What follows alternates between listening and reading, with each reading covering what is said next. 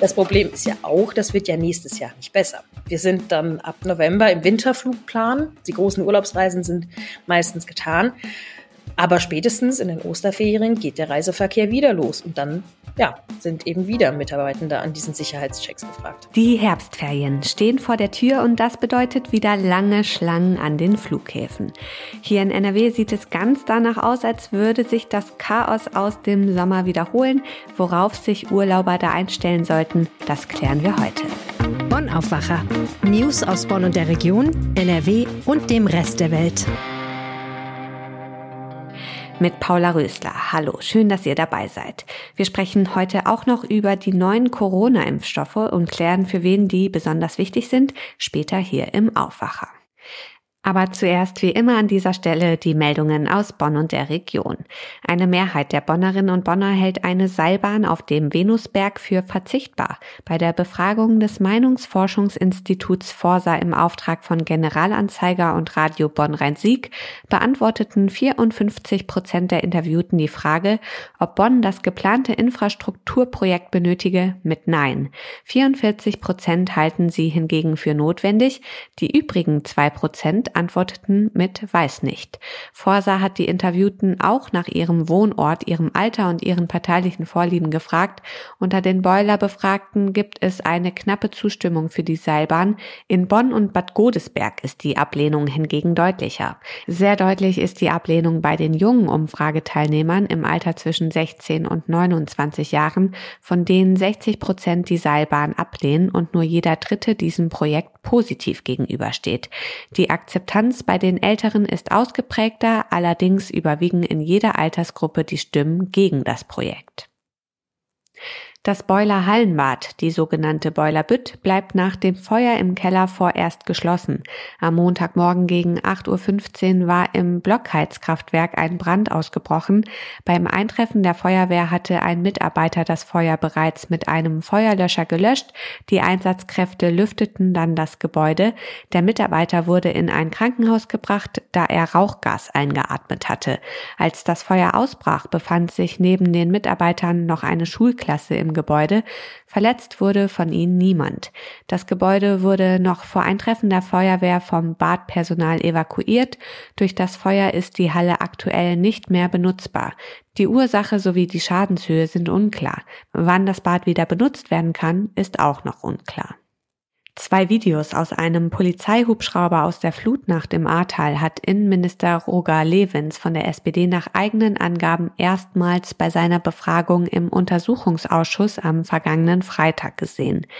Der Obmann der Freien Wähler im Landtagsuntersuchungsausschuss Flutkatastrophe Stefan Wefelscheid sagte, Zitat, wenn man die Filme gesehen hat, gibt es keinen Zweifel mehr über die Lage in der Nacht. Zitat Ende. Es müsse jetzt geklärt werden, wer diese Videos wann gesehen habe. Die zwei insgesamt 20 Minuten langen Filme waren im Ausschuss unter Ausschluss der Öffentlichkeit gezeigt worden. Die Landesregierung habe sie nicht freigegeben, weil Personen in Notsituationen darauf identifiziert werden könnten, hatte der Ausschussvorsitzende Martin Haller von der SPD gesagt. Dazu komme der Datenschutz, weil Betroffene Häuser identifiziert werden könnten, hieß es im Innenministerium. Nun werde geprüft, ob die Videos auf eine für die Öffentlichkeit geeignete Fassung zusammengeschnitten werden könnten. Soweit die Meldungen aus Bonn. Kommen wir zu unserem ersten Thema. Die Sommerferien sind gerade mal sechs Wochen vorbei und am Freitag ist schon wieder der letzte Schultag. Die Herbstferien stehen vor der Tür und nicht wenige wollen den Sommer der sich bei uns ja wettertechnisch bereits verabschiedet hat, äh, noch einmal verlängern und in den Urlaub fliegen. Wer keine schulpflichtigen Kinder hat, fliegt vielleicht in dieser Woche oder hat das Chaos auch schon erlebt. Die Wartezeiten, vor allem bei den Sicherheitskontrollen, sind wieder extrem lang. Das erzählt uns jetzt Lilly Stegner hier im Aufwacher. Hi Lilly. Hallo Paula. Es ist ja jetzt schon voll und wird noch voller, ne? Wird es wieder so katastrophal werden wie im Sommer? Ob es genauso schlimm wird wie im Sommer, ist eine gute Frage, aber es wird auf jeden Fall voll. Also es ist, äh, wie du gerade schon gesagt hast, ja schon seit Ende letzter Woche ziemlich voll an den Flughäfen. Das wird sich jetzt diese Woche auch weiterhin so ziehen und wenn dann am Freitag die ähm, Ferien starten, wird vor allem das erste Wochenende wahrscheinlich nochmal ziemlich voll, wenn eben viele Familien mit Kindern zum Beispiel reisen und ähm, ja, man muss sich definitiv auf längere Wartezeiten einstellen, gerade bei den Sicherheitschecks. Hm. Reisen denn wieder so viele wie vor Corona? Da haben wir jetzt gestern tatsächlich äh, Zahlen bekommen von den Flughäfen hier in NRW, von den beiden großen. Ähm, es ist fast so voll wie vor Corona, das stimmt. Also ähm, der Flughafen Düsseldorf sagt, in den Spitzenzeiten, also da, wo es wirklich richtig voll wird, sind wir schon auf Vorpandemieniveau. Und selbst äh, in den anderen Zeiten sind wir da schon bei, ja, 76 Prozent circa. Also alleine der Flughafen Bonn, und ich finde, das ist schon eine krasse Zahl, rechnet über die kompletten Sommerferien mit 560.000 äh, Fluggästen. Also das muss man sich mal überlegen. Es ist mehr als eine halbe Million. Das ist schon einiges. Am Düsseldorfer Flughafen, der ist noch mal größer, da sind sogar noch mehr. Da ist es über eine Million Fluggäste, die die erwarten. Wow, okay. Und das Traurige ist ja, dass die Zahlen der Beschäftigten an den Flughäfen nicht auf dem Vor-Corona-Niveau liegen. Was haben wir da für ein Defizit? Das ist auch wieder schwer zu beziffern, weil es eben nicht an jedem Flughafen gleich gezählt wird oder beziehungsweise weil die Anforderungen, die die Bundespolizei, die ja eigentlich für diese Sicherheitschecks zuständig sind und das eben an private Sicherheitsfirmen weitergeben, das nicht an jedem Flughafen gleich regelt. Aber am Düsseldorfer Flughafen kann man sagen, dass pro Schicht rund 100 und in den Spitzenzeiten sogar 130 Mitarbeitende fehlen, die es bräuchte, um diesen Besucheransturm ähm, ja, bewältigen zu können. Und das, wie gesagt, dreht sich nur um den Sicherheitscheck. Die ganzen Probleme, die es auch schon im Sommer gab, mit zum Beispiel der Kofferabfertigung und so, das steht nochmal auf einem ganz anderen Blatt. Okay, aber jetzt hatte man ja doch sechs Wochen Zeit, die Probleme aus dem Sommer in den Griff zu bekommen. Es gibt so viele genervte Passagiere und Mitarbeitende am Flughafen. Warum ist da sechs Wochen lang nichts passiert? Erstmal, weil es relativ schwierig ist, da überhaupt was zu machen. Also es ist gerade bei den Sicherheitschecks brauchen die Menschen, die diese Sicherheitschecks durchführen, auch eine gewisse Ausbildung. Das kann nicht gerade jeder machen. Diese Ausbildung dauert. Die dauert auch bis zu zehn Wochen. Dann ist auch das Problem, dass einfach nicht genug Menschen gefunden wurden. Ähm, man muss sich das so vorstellen, dass zum Beispiel am Freitag, als die Bundespolizei und Beamte der Bundespolizei eingesprungen sind, weil die Schlangen eben so lang waren, durften diese Beamten aber gar nicht wirklich bei der Kontrolle helfen. Die waren dann die sogenannten Einweiser. Das heißt, die konnten sich vorne an die Schlange stellen, konnten den Menschen schon mal nochmal in Erinnerung rufen, dass sie zum Beispiel keine Metallgegenstände bei sich tragen, dass sie Medikamente, Flüssigkeitsbeutel auspacken sollen. Die durften auch die Kisten stapeln. Aber wirklich kontrollieren durften die gar nicht. Das heißt, die konnten ja, den, den Mitarbeitern vor Ort gar nicht so richtig unter die Arme greifen. Und wenn man sich dann überlegt, dass es eben so eine lange Ausbildungszeit ist und von den ähm, Sicherheitsfirmen eben, ja, wenn es keinen Mitarbeiter gibt, sie können sie sich äh, zumindest nicht so schnell aus dem äh, Ärmel schütteln. Aber die Frage bleibt natürlich, warum wurde da nicht mehr getan, um mehr Leute anzuwerben, die dann eben diese Ausbildung antreten, sodass sie dann, ja, äh, jetzt in den Herbstferien zumindest hätten äh, weiterhelfen können. Und das Problem ist ja auch, das wird ja nächstes Jahr nicht besser. Wir sind dann ab November im Winterflugplan, dann gibt es weniger Fluggäste, die Ferienzeit ist vorbei, die großen Urlaubsreisen sind meistens getan. Aber spätestens in den Osterferien geht der Reiseverkehr wieder los und dann, ja, sind eben wieder Mitarbeitende an diesen Sicherheitschecks gefragt. Nun hatten ja auch einige Politiker Ideen, Gastarbeiter aus der Türkei zum Beispiel. Ist das alles Schnee von gestern? Nö, also davon, äh, davon ist wenig angekommen bis gar nichts. Also es ist natürlich auch nur, weil man sich vorstellt, dass Menschen aus der Türkei herkommen zum Arbeiten, heißt das ja nicht, dass die ähm, ja da stehen und nur warten auf den Ruf. Also es ist alles, man hat sich das alles ein bisschen leichter vorgestellt, als es letzten Endes war. Und ähm, diese großartige Idee mit diesen Gastarbeitern, das hat ja, das hat nicht gefruchtet und äh, wir können alle nur hoffen, dass irgendwer mal demnächst eine andere gute Idee hat, die das Problem anderweitig löst. Ja, das wäre schön. Nun kommen aber ja ganz viele Passagiere, vor allem ab Freitag. Was mache ich denn, wenn ich gebucht habe? Gibt es da Tipps? Ja, das ist natürlich ein bisschen schwierig zu sagen, weil es da keine allgemeingültigen Regeln gibt. Also man muss sich immer ein bisschen überlegen, wann geht denn mein Flug? Wann muss ich da sein? In den Stoßzeiten, und das ist früh morgens und dann nochmal am frühen Nachmittag, da sollte man wirklich früher da sein, weil es da diese ganz krass langen Schlangen gibt. Über die Mittagszeit oder dann gegen Abend entspannt sich die Lage meistens auch wieder ein bisschen. Es ist natürlich auch eine Sache, wenn jetzt alle Fluggäste gleichzeitig dahin rennen und super, super früh da sind, weil sie Angst haben, dass sie so lange Warteschlangen vorfinden, das macht ja auch die Warteschlangen wieder länger. Also es ist auch immer so ein bisschen Abwiegen. Man, was man auf jeden Fall machen sollte, ist sich wirklich bei der Airline direkt vorher zu informieren, welche Möglichkeiten es gibt. Wenn ich früh morgens fliege, kann ich vielleicht sogar schon am Abend mein Gepäck abgeben? Kann ich vielleicht schon online einchecken? Also das sind alles Kleinigkeiten, die aber in der Summe total viel helfen können. Es ist auch zum Beispiel viel einfacher für die Sicherheitschecks, wenn man wenig Handgepäck hat. Das sind alles Dinge, dass äh, ja, da, da ist der einzelne Fluggast gefragt, dass das da vielleicht auch ein bisschen unterstützt wird, sagen wir es mal so. Hm, okay, aber das Problem verlagert sich dadurch ja vielleicht auch nur. Der eine will weniger oder gar kein Gepäck aufgeben, weil es da ja auch äh, Personalmangel gibt und im Sommer viele Koffer auch äh, gar nicht angekommen sind. Und der nimmt dann vielleicht mehr Handgepäck mit, was dann aber wiederum ja viel Zeit kostet bei den Sicherheitskontrollen, ne? Ja, es ist also äh, total. Der einzelne Fluggast kann da, die Möglichkeiten sind relativ beschränkt. Man kann, wie gesagt, gucken, dass man selbst früh genug da ist. Äh, dieses, dieses rechtzeitig hängt dann davon ab, eben wie gesagt, äh, ob man in den Stoßzeiten fliegt oder nicht. Aber letzten Endes, ähm, das ist auch das, was die Gewerkschaft mittlerweile sagt, ist es so ein bisschen eine Augen zu und durch Sache. Ganz schön bitter. An langen Wartezeiten werden wohl auch in den Herbstferien wieder viele Flugpassagiere nicht vorbeikommen. Dankeschön, Lilly, für die Infos. Gerne.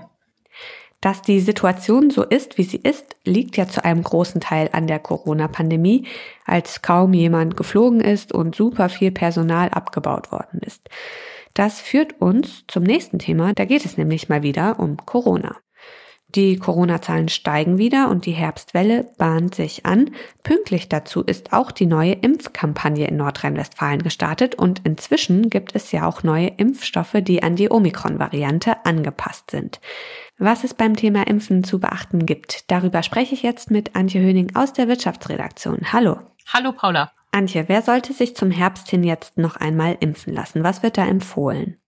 Ja, die Ständige Impfkommission hat ja schon vergangene Woche ihre Empfehlung aktualisiert und äh, sie sagt, dass äh, fast alle, ähm, bis auf Kinder, sich äh, dreimal impfen lassen sollen mindestens und viele Gruppen sollen sich auch ein viertes Mal impfen lassen, darunter die Menschen ab 60, ähm, auch jüngere Menschen mit Vorerkrankungen oder Immundefiziten, Mitarbeiter in medizinischen und Pflegeeinrichtungen und auch Bewohner von Pflegeeinrichtungen sollten sich ein viertes Mal impfen lassen. Okay, und wer sich jetzt nochmal impfen lässt, sollte auch auf jeden Fall den neuen Impfstoff wählen, der an Omikron angepasst ist. Ja, genau, das hat die STIKO ganz klar gesagt. Wer jetzt eine Auffrischimpfung bekommt, also den ersten oder zweiten Booster, der sollte auf einen der Omikron-Impfstoffe zurückgreifen. Und davon gibt es ja jetzt zwei Sorten. Äh, seit ein paar Wochen ähm, gibt es schon den Omikron-Impfstoff, der auf die Variante BA1 angepasst ist. Und jetzt frisch kommen auch in die Praxen und Impfzentren die Dosen mit dem äh, Impfstoff, der auf die Omikron-Variante BA5 angepasst ist. Und der Impfstoff ist besonders interessant, weil das ja gerade die Variante ist, BA5, die in Deutschland total dominiert. Und eignet sich der Impfstoff auch für die Personen, die noch gar nicht geimpft sind? Also für die Erst- und Zweitimpfung ist dieser Impfstoff nicht zugelassen. Da muss man den alten Impfstoff nehmen, der weiterhin vorhanden ist und ja auch gut vor schweren Verläufen geschützt hat. Die neuen Impfstoffe sind als ähm, für den Booster gedacht, also für den ersten oder zweiten Booster, also für die dritte oder vierte Impfung. Und da ist klar die Empfehlung der STIKO, wer ähm, einen Booster sich geben lässt, sollte diese Impfstoffe nehmen, ganz genau. Mhm. Wenn man jetzt also geboostert ist und nicht zu der Personengruppe gehört, für die eine weitere Impfung empfohlen wird, also du hast es ja gesagt, Menschen ab 60, Bewohner und Personal in Pflegeheimen, aber auch medizinisches Personal und Personen mit Immunschwäche. Wenn man da jetzt nicht dazu gehört, für alle anderen heißt es dann, man kommt früher oder später wieder mit dem Virus in Kontakt und hofft, dass es einen nicht so doll erwischt? Ja, Menschen, die ähm, drei Impfungen haben, können sich nach Rücksprache mit dem Arzt auch eine vierte geben lassen. Und es gibt ja auch viele ältere Menschen, die haben sogar schon vier Impfungen. Auch die können nach Rücksprache mit dem Arzt darüber sprechen, sich eine fünfte Impfung äh, geben zu lassen, um ihre Immunabwehr nochmal zu stärken. Da sollte man unbedingt mit seinem Arzt sprechen. Grundsätzlich gilt ja für die Impfungen, sie verhindern schwere oder tödliche Verläufe. Darum sollte man sich ja auch impfen lassen. Infektionen haben sie ja leider bei Omikron oft nicht verhindert. In den letzten neun Monaten haben sich ja 26 Millionen Deutsche infiziert, aber ohne Impfung wäre das womöglich viel schlimmer ausgegangen. Die Zahlen steigen wieder, wir haben schon darüber gesprochen und wahrscheinlich gibt es doch auch echt eine hohe Dunkelziffer, oder? Absolut. Viele Leute machen ja gar keinen PCR-Test mehr und nur diese ähm, äh, Infektionen werden ja nachgewiesen. Viele testen sich auch gar nicht mehr. Die Dunkelziffer ist sicher richtig hoch, ja. Hm. Und wenn ich jetzt einen positiven Schnelltest zu Hause habe, welche Regeln gelten denn da aktuell? Wie verhalte ich mich? Ja, man muss keinen PCR-Test machen. Man sollte das aber im offiziellen Testzentrum sich bestätigen lassen, damit man auch einfach den Nachweis da hat. Und dann gilt grundsätzlich zehn Tage Isolation, aber man kann sich nach fünf Tagen freitesten. Jetzt ist ja auch Erkältungssaison, die Nase läuft, der Hals kratzt, die Stimme wird rau, man hört es. Und das heißt ja auch, dass wir über die Grippe sprechen müssen. Ist es da im Zweifel sinnvoll, sich gegen beides zu impfen?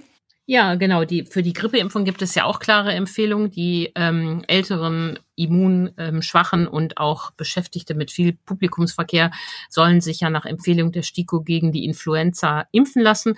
Und ähm, es ist ja sehr gut, dass man sich gegen beide Krankheiten in einem Zug impfen lassen kann. Es gibt zwar keinen kombinierten Impfstoff, also man kriegt schon zwei Spritzen, aber die eine kriegt man dann in den einen Arm und die andere in den anderen Arm. Und so kann man mit einem Besuch in der, ähm, äh, in der Praxis oder auch in der Apotheke das Thema erledigen. Nichtsdestotrotz wird sich wahrscheinlich eine Herbstwelle anbahnen. Was denkst du, was da im Herbst und Winter auf uns zukommt? Ja, die Zahlen steigen ja jetzt schon wieder an, die Inzidenzen und viele Aktivitäten gehen zurück wieder in geschlossene Räume. Wir gehen mit viel höheren Inzidenzen als ähm, in Vorjahren in den Winter. Wir haben ja kaum noch Schutzregeln und deshalb ist tatsächlich zu befürchten, dass die Zahl der Infektionen wieder kräftig zulegt. Wenn jetzt keine böse neue Variante kommt, wird das alles verkraftbar sein. Es wird wieder hohe Personalausfälle geben. Da haben wir ja auch im letzten Jahr sehr drunter gelitten. Das ist schon ein Problem.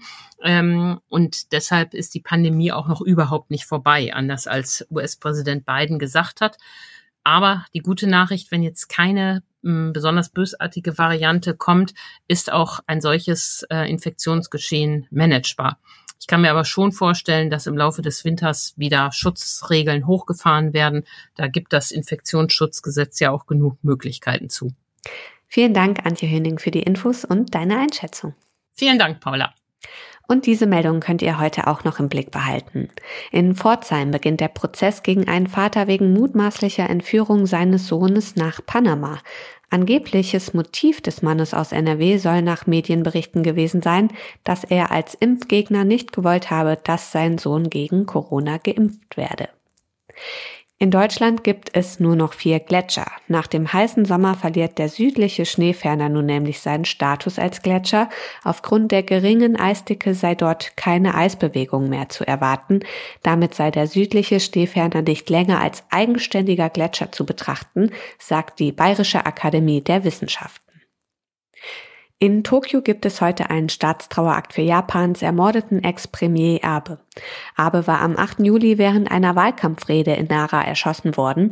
Der Attentäter hatte angegeben, den Rechtskonservativen aus Hass auf die umstrittene Moon-Sekte ermordet zu haben. Zum Schluss noch das Wetter. Heute ist es stark bewölkt, trüb und regnerisch. Vereinzelt gibt es auch kurze Gewitter. Die Höchsttemperaturen liegen bei 10 bis 13 Grad und in der kommenden Nacht wird es im höheren Bergland mit 3 Grad schon richtig kalt.